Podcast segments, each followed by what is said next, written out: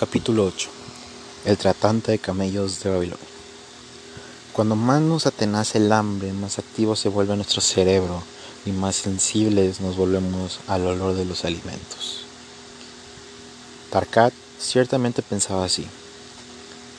Él era un hombre pobre que después de muchas deudas, que tenía muchas deudas, que no tenía ni una moneda para comer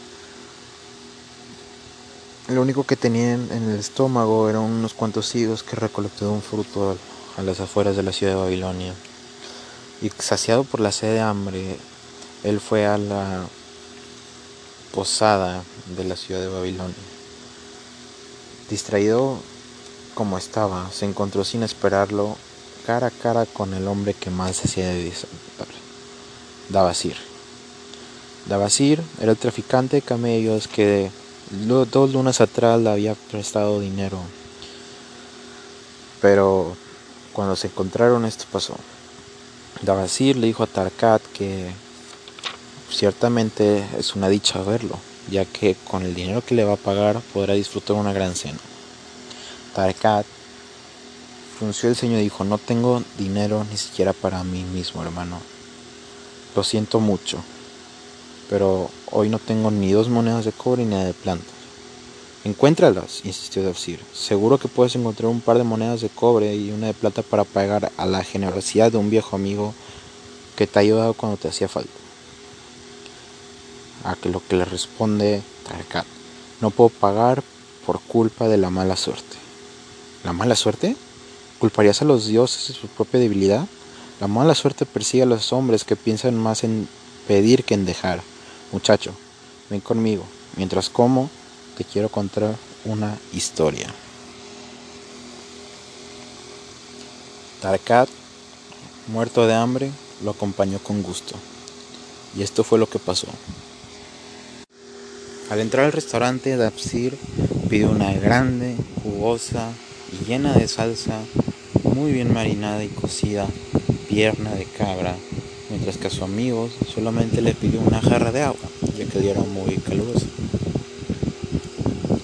Y le contó que había oído decir un viajero que, que acaba de llegar de Urfa, que un hombre rico y posee una piedra tan fina que se puede ver a su través. Por lo que me han dicho el viajero que es amarilla y le permite mirar el extraño diferente de lo que es en realidad. ¿Tú qué piensas, Tarkat? ¿Crees que un hombre puede ver el mundo de un color diferente del que tiene en realidad? No sabría decirlo, respondió el joven, mucho más interesado por la pierna de cabra que por la historia de Basir. Pues yo sé que es cierto. Ya he visto con mis propios ojos el mundo de un color diferente en el que en realidad tiene. Y la historia que te contaré relata cómo llegué a volverlo a ver de nuevo en su verdadero color.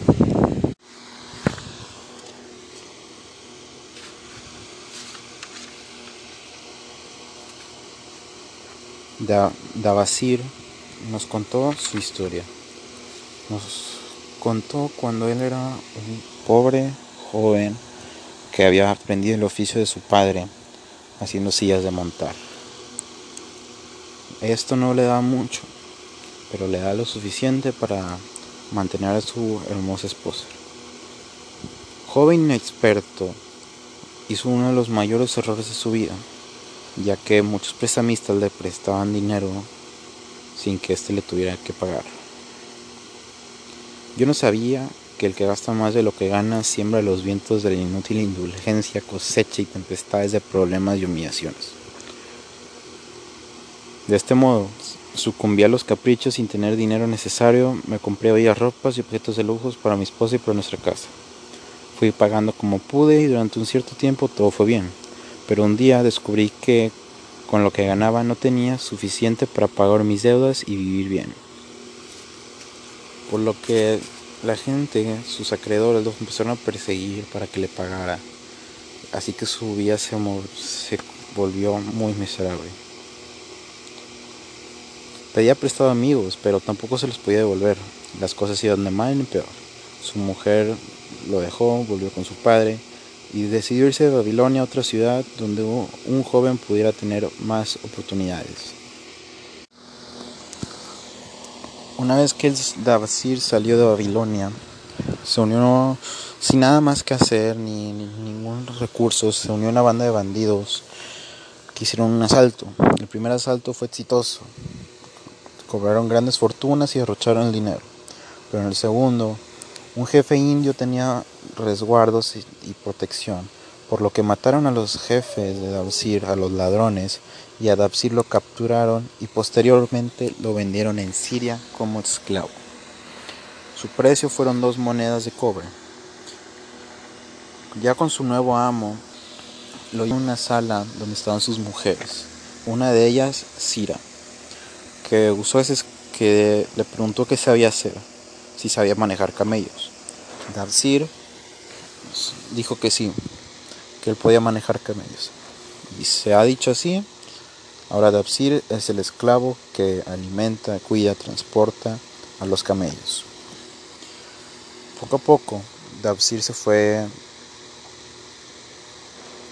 encariñando con Sira, una sabia esposa de su amo. Y, y le contó su historia, que él había nacido de, que él no era un esclavo, que él nació hijo de un hombre libre. Pero Siria le dijo, tú tienes mentalidad de esclavo. Si hubieras afrontado todas tus deudas y problemas, no serías un esclavo en Siria. Dabsir se quedó pensando acerca de esas sabias palabras. Una madrugada, Dabsir fue despertado para llevarle sopa a la madre de Sira, que estaba enferma. Dabsir se le hizo raro que los camellos se hayan cargado de tantas provisiones, ya que la casa de su madre está demasiado cerca. Sira gentilmente le dijo, ¿tú tienes mente libre o de esclavo? Dabsir contestó, libre, sin duda. Bueno, entonces vete de aquí. Tu amo estés lo suficientemente borracho para que puedas huir con discreción. Yo diré que te robaste los camellos. Dabsir no lo pensó dos veces. La verdad es Siria y empezó a andar por el desierto, preguntándose qué hacer. A lo lejos vio la ciudad de Babilonia, pero debido a que tenía deudas no sabía qué hacer. Ya sin nada de agua, sin comida, se echó en el desierto y se preguntó a sí mismo, ¿aquí moriré? Ya no tenía ganas de hacer nada. Pero después recordó la Siria de la mentalidad y dijo, si tú piensas, si yo pienso como hombre libre, me pararé, afrontaré mis problemas, regresaré a Babilonia y salvaré mis deudas, recuperaré mi honor y mis promesas.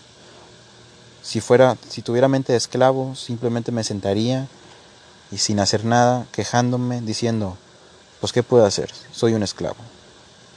Así fue como el gran Dabsir, que se convirtió en traficante de camellos, regresó a Babilonia hizo un plan de pago con sus feudales y aprendió una lección importantísima.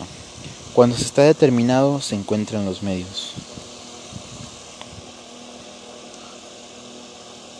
Esta lección fue de gran ayuda para Tarkat, así que él implementó la misma el mismo aprendizaje que decir de ver el mundo de manera diferente y saber que quien quiere puede. En este capítulo, increíble capítulo, me encantó. Primero que nada, aprendemos a lo que se llama perspectiva. Tú tienes que saber cómo ves el mundo. Hay dos maneras de verlo. Si tú dices, no, hay una crisis, no hay dinero, no hay nada, o tú puedes ver el mundo como un mundo lleno de riqueza y abundancia excesiva que le sobra a la humanidad y que tú puedes poseer. Tú puedes ver el mundo como, ay no, el gobierno no hace nada, pues yo qué puedo hacer, yo no sé nada, o puedes ver el mundo como yo soy responsable de mis propias acciones y mis propias finanzas y yo voy a sacar adelante a mí, a mi familia a pesar de cualquier crisis. Porque cuando se está determinado se encuentran los medios. En pocas palabras, el que quiere puede. Si, se, si él lo pudo hacer en la antigua Babilonia, donde no había nada. Ahora imagínate tú que tienes toda la tecnología moderna, todo el acceso a la información valiosa, pero en realidad no la aprovechamos. Todo depende de tu mentalidad. ¿Cómo ves el mundo? Sí, yo la verdad pienso que la diferencia entre una persona rica y una persona pobre es la mentalidad, es como el mundo. Yo puedo quebrar a una persona rica, ponerla en la misma situación financiera, en el mismo trabajo que una persona pobre y te aseguro que en cinco años o en un año esa persona rica va a regresar a donde ya estaba. ¿Por qué? Porque él ve el mundo de la manera diferente, porque él se responsabiliza y hace acciones, toma acción y cuando quiere puede. Cuando está determinado, los encuentran los medios.